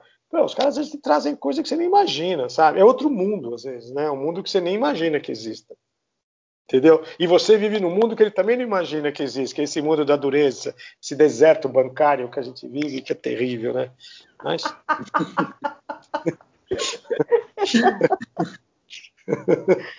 Zé do céu, tá difícil, é? Se tá, tá difícil Zé, hein, ô, ô Endrigo, é. você imagina para nós? Nossa, é, acho, acho que complicou tudo, os preços foram para baixo, né? A gente não. Graças a Deus premiado, na arquiteto premiado. É, é. é. Vai, vai no Carrefour, no Pão de Açúcar fazer uma coca, ganha o prêmio do RDI, que eu vou enfiar no rabo, vai, vai, paga aí, logo vai embora, vai. O que, que é isso? É legal para o cliente. Eu falo, o que você ganhou, ah, tá vendo? A ideia foi minha. Eu falei, sempre a ideia é sua, né? Isso que eu não ganhei o prêmio, a ideia é tua, também é minha, né? Não, não, mas é ser premiado. Inclusive, os prêmios são muito legais, eu gosto muito, sabe? Porque é, é, é uma.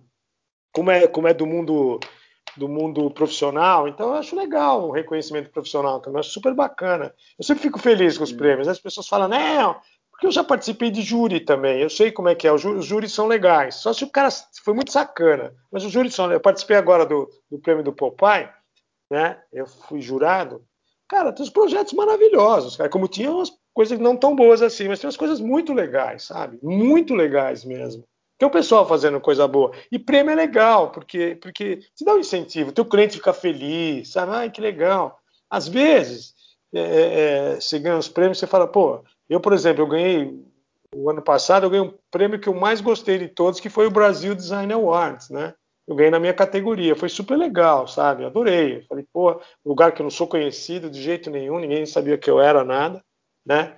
A gente entrou e ganhou. Foi a primeira vez que um projeto de varejo ganha do nosso grupo assim que ganha um prêmio, sabe? Eu adorei, achei uma coisa super legal, fiquei muito feliz. Eu não conhecia ninguém lá, conhecia duas pessoas, gastando gente assim de, de agência de publicidade e tudo mais, eu ganhei o prêmio. Eu gostei. Foi com um restaurante lá no Rio de Janeiro. Eu adorei. Fiquei, esse eu fiquei muito feliz mesmo, sabe?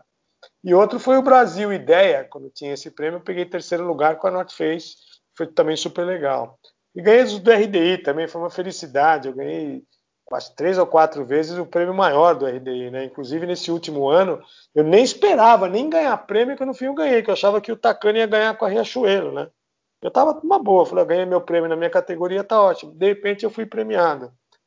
Ficou todo mundo meio com aquela cara meio assim esquisita, né? Mas eu fiquei feliz.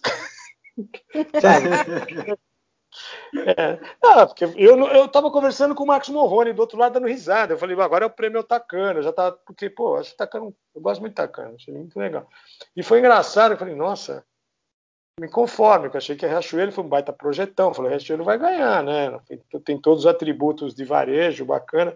No fim ganhou eu, eu fiquei feliz, ganhei meu projetinho lá, fiquei muito feliz, foi super legal, até brinquei com o Takara, tá vendo, cara? fiquei enchendo, mas super legal, sabe? Ganhar junto com gente de gabarito, sabe? Que o pessoal é de primeira mesmo lá do prêmio, sabe? Tem o pessoal, o Marcos Morrone, que é um cara que eu respeito pra caramba, assim, faz uns projetos super legais, sabe? Tem um monte de pessoal do Rio de Janeiro bem bacana, a própria Ju, que eu gosto muito dos projetos dela, sabe? É legal ganhar uns prêmios assim também. Às vezes uh, parece esquisito, mas não é não, sabe? É um júri bem bacana. Eu, tenho, eu defendo muito a premiação da ID, acho um prêmio importante, deveria ser mais importante ainda. E eu ganhei também outro bacana, completamente inesperado, eu ganhei o fator UOL lá no, no Gouveia, né? Que eu ganhei a viagem para Nova York. Esse ano eu fui com, eu fui com a, com a parte rica da família, entendeu? Lá para Nova York, para a NRF. Eu ficava tirando sarro da Ana. Falei, ah, seus pobres, vocês não têm nem ônibus, tá vendo? Eu tenho ônibus com logotipo. Eu tinha crachá, tudo, eu fiquei tão feliz, sabe? Mas é, é um negócio. Mas foi super legal, tá? foi super bacana, sabe? Um grupo conheço todo mundo também, né? Mas foi super legal, eles me trataram super bem, falei, pô, que bacana, foi... E é bem legal, realmente, com o Gouveia é outro papo mesmo, viu? É bem bacana. Eu sempre fui sozinho, nunca gosto de ficar com grupo, mas foi bem legal, discussões de alto nível, assim, com as palestras que tem para o grupo, super ricas mesmo, super ricas. Muito legal, é. mas muito legal mesmo. Não, muito mesmo, olha... E eles passam tudo, sabe? Eu passei para todo mundo no escritório, eles te dão um pendrive com todas as palestras, sabe? É bem legal isso, eu gostei. Foi, foi, esse foi um prêmio bacana que eu ganhei. O único mico foi que eu ganhei tudo, só me falaram assim, só não ganha passagem e, e a estadia. Eu falei, meu Deus do céu, daí toca eu alugar prédio com a Ana de novo, né? Puta. Que a Ana é meu pet. A Ana é meu pet, né? Eu vou, levo, né? Então, é... Mas é assim. é. E, e... Não, mas foi legal, foi legal, foi legal. Fui com o pessoal, foi super bacana. Depois nós ficamos lá, fomos visitar todo o alguns arredores de Nova York, e a gente deu uma vasculhada no Brooklyn, como a gente poucas vezes fez. Super legal, descobrimos cada coisa bacana. que a gente não vê. Às vezes, quando você fica no circuito lá da Elizabeth Arden, você vê as lojonas premiadas, mas você não vê o varejo de verdade americano. Isso é legal descobrir, sabe? Descobertas. Varejo local, né? Varejo local. É um varejo de verdade. Você vai assim, no Brooklyn, você fica em São Williamsburg, né? Mas você vai, você sai um pouquinho, você vê umas coisas legais. Tem coisa ruim, mas tem coisa muito legal. A gente viu, por exemplo, uma Primark lá longe, cara. Puta. Acho que era em Cuba, Primark, era muito longe o negócio. A gente foi uma Primark bárbara, é a melhor Primark dos Estados Unidos, cara. Puta projeto. Você não acredita o projeto dos caras, do da Zel e Paul lá, sabe? Bem legal, bem bacana. E assim vai, a gente vai descobrindo. Eu vou, eu viajo. Esse ano não deu, né? Esse ano, lá, deu, né? viajei no começo do ano. Vamos ver se ano que vem dá para a gente viajar de novo e trazer mais experiência. Eu sou. Foi difícil, mas a gente saiu, viu? A gente não deixou de ter projeto. A única coisa, os preços abaixaram e diminuiu a quantidade que a gente tinha, né? Mas graças a Deus estamos legal, estamos na fita. Estamos indo. Seguimos firme. Todo mundo trabalhando. É, isso aí, meu. Então, vamos lá. É, Sou... Endrigo, você tem mais alguma pergunta aí para fazer pro, pro Zé? Não, Má, tranquilo. Acho que ele já falou bastante coisa até que a gente tinha pensado em perguntar, mas ele, é. na conversa, ele já foi expondo. Tem só uma pergunta rápida, Zé, porque eu sei que tem a questão do tempo aí. Eu sei que você é um cara que é admirador e estudioso da filosofia. Ajuda nos seus projetos ou não? Muito, muito, muito, muito, de verdade, ajuda muito. Sempre ajudou. Sempre ajudou. Ajuda muito mesmo. Acho que todo mundo deveria ler algum dia. De verdade. De verdade. Não estou brincando, não. É tão importante que é a base do nosso conhecimento ocidental, sabe? Então você começa a entender por que, que é daquele jeito o, o, o, a marca, sabe? Por que, que na Europa é de um jeito e nos Estados Unidos é outro? Tem a ver, cara, sabe? Com princípios filosóficos comportamento também. As pessoas, por que, que as pessoas não são desse jeito? É, a gente tem uma herança, não tem jeito, uma herança comportamental, e tem mesmo. Hoje em dia, que, que você tem essa informação exacerbada, né, que você pode tudo, é, é, também a filosofia tem a ver, só que é de um pouco de outro jeito, mas também tem a ver que hoje é, as pessoas estão assim, como elas recebem informação e de repente eles se tornam juízes implacáveis da verdade. Isso me irrita muito, sabe? Isso me irrita. Todo mundo tem razão em tudo, de repente o cara ouve uma palavrinha só, ele já vira o, o mestre daquilo. O cara não sabe nem de onde veio o que ele está falando, sabe? Ele não sabe quem falou primeiro, sabe? Não sabe. Hoje em dia se fala que ele assim: na vida nada se cria, tudo se copia. Na verdade a frase é: né? na química nada se cria, tudo se transforma, que é bem diferente de se copiar, entendeu? Isso é uma coisa importante que a gente tem que levar. Sei que é meio piegas isso, todo mundo sabe essa frase do Lavoisier, mas o pessoal usa muito errado para justificar coisas que não dá para justificar, não. Eu acho que, que, que, eu ouvi isso quando era menino também, do, do Artigas, que era um grande arquiteto, né? E, e ele falava, falou pro Ryotaki na nossa frente, lá no IAB, foi super engraçado. Falou, ah, japonês, você precisa aprender a copiar, mas copiar com K, entendeu? Se copiar com C fica igual, você não está fazendo nada. Então você tem que acrescentar, então não é copiar, a gente tem que transformar. Quando a gente tem uma, uma, uma referência, tem que transformar a referência naquilo que é bom para a gente, sabe, Rodrigo? Não necessariamente copiar. É aquela história. É, de repente a Oscar faz sucesso, vai todos os lojistas na, na, na, vitrine da Oscar, copia a roupa, põe lá e não vende. Claro que não, não tem propósito, sabe? O que está atrás, o back, ninguém olha, sabe? Não adianta você copiar, o cara tá, sabe? Ninguém olha o back, ninguém olha o sacrifício, o que o cara pensou, o nome da coleção, sabe? Já estou falando em moda, mas vai em tudo isso daí. Sabe, a gente fazia handbook, não sei se vocês lembram, a gente fez um baita no projeto com eles, mas um baita no projeto, cara. Foi um dos melhores que eu já fiz na vida, em todos os sentidos. A Ana fez uma ressignificação da marca, deu muito certo, cara. Mas era difícil conversar. Não porque o Sérgio é um cara inteligentésimo, assim, sabe? Um cara legal, mas ele enxergava de um lado só, sabe? Não enxergava o outro a Lu, que era, que era de produto, enxergava o outro e a gente fazia um. A gente quebrava uns puta paus, mas ia para frente, entendeu? Com a parte dele, que precisava também, essa parte mais dura empresarial, que a gente não tem. Isso é importante nos projetos também, senão a gente voa talvez para o lugar errado. Mas é, é duro você quebrar alguns paradigmas. Por isso que é legal a equipe, sabe? Então, mas você tem que saber para que serve, qual é, sabe, saber é, é, de fato aquela história do, do, do, do qual, é tua, qual é teu propósito, sabe? Não estou falando só a palavra que ela está desgastada, mas qual é o propósito do que você está fazendo? Se você entender, você começa a fazer coisas legais automaticamente. É assim que eu penso, sabe? Nossa, Zé, a gente precisava de mais três dias para bater papo aqui. E no terceiro você vai querer me matar já. Puta cara chata, acho que tem razão em tudo. mentira. Será? Será que, será que eu vou pensar isso de você? Meu Deus do céu! Juro, assim, tô... pensa, meu. Vai no meu escritório pra você ver, eles querem me matar todo dia. Ih, o Darth Vader chegou, não sei o quê. Eles me imitam, eles me imitam. Você acredita? É muito engraçado, eles me imitam também. Mas eu já peguei me imitando. Mas tudo bem. É duro, Não, mas... Tá, mas... Legal, o prazer foi meu. Se, Você se é um uma... ícone, um ícone Não, da arquitetura. Ah, que Nossa, a sua, a sua visão, a sua sensibilidade. Zé, a sua figura não aparenta isso, desculpa. Sério? Viu como é bom não ter imagem, né? A gente É que eu tô perto do Natal, eu me escondo, mesmo se as pessoas me confundem com uva passa, né? Eu tô enrugado pra caramba, então eu preciso arrumar. Eu, eu entendeu? Para não cair no arroz, entendeu? Não, eu digo da, da, da, da, sua, da sua. Bom, a foto que eu vou usar do Zé na, na, na comunicação do podcast, por exemplo, é, transparece assim um Zé duro, né? Sério? É. E, e, você é um ser humano mega sensível, é, super atento, inteligente. Zé, estou encantada.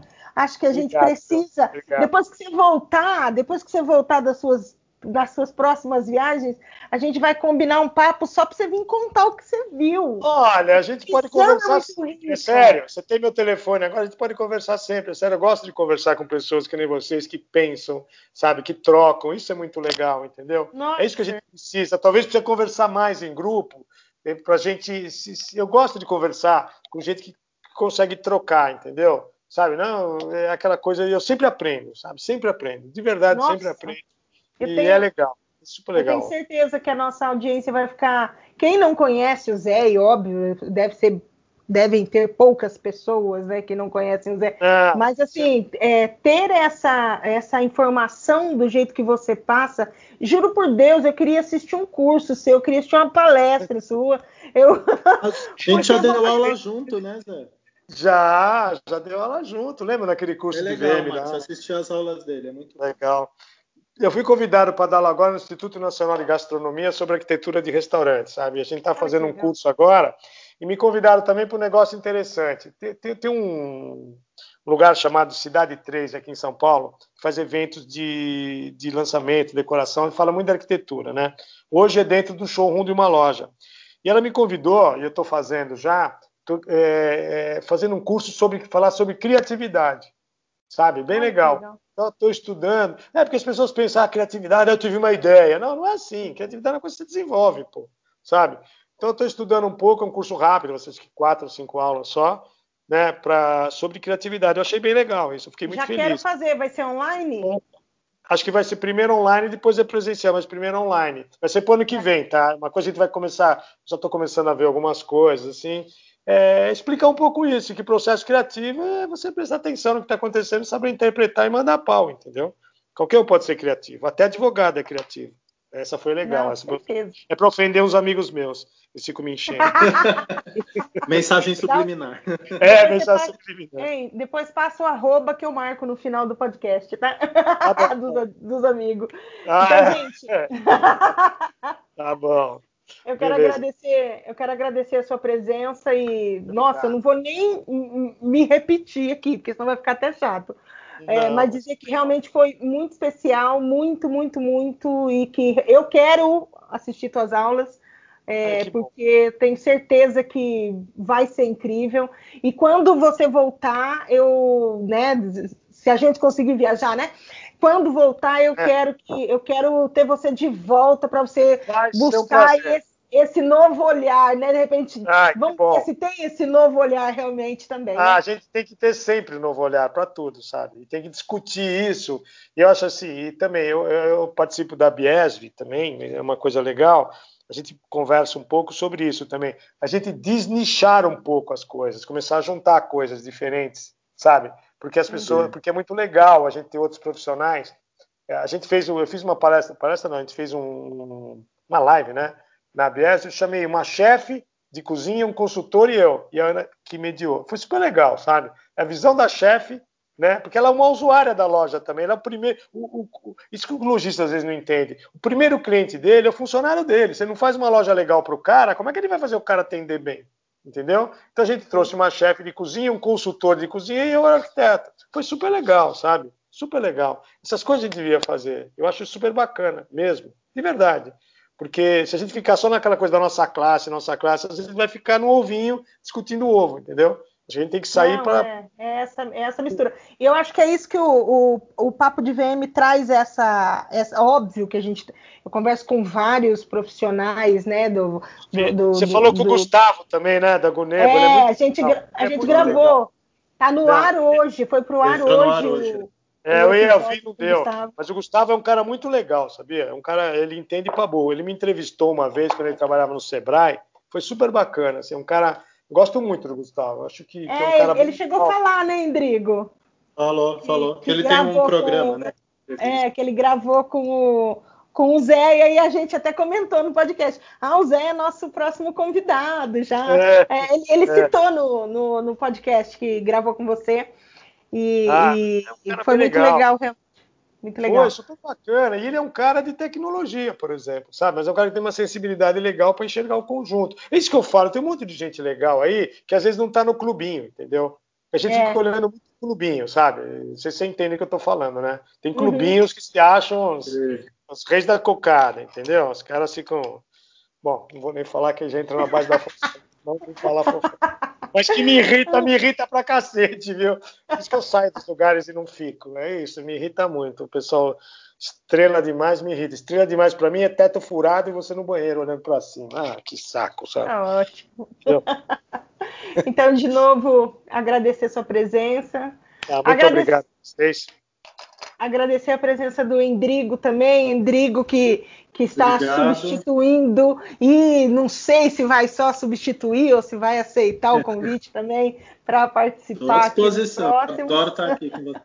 Que bom, que bom. E, gente, na próxima segunda, então, é, esse episódio vai estar no ar, disponível em todas as plataformas: Spotify, Ai, Deezer, SoundCloud.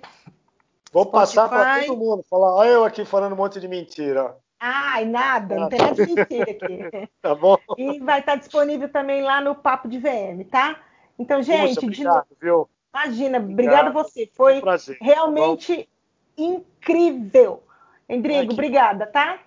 Obrigado, Márcia. Obrigado, Zé. Valeu. Obrigado, valeu, Endrigo. Sou a Márcia Pino e esse foi o Papo de VM. Tchau. Tchau.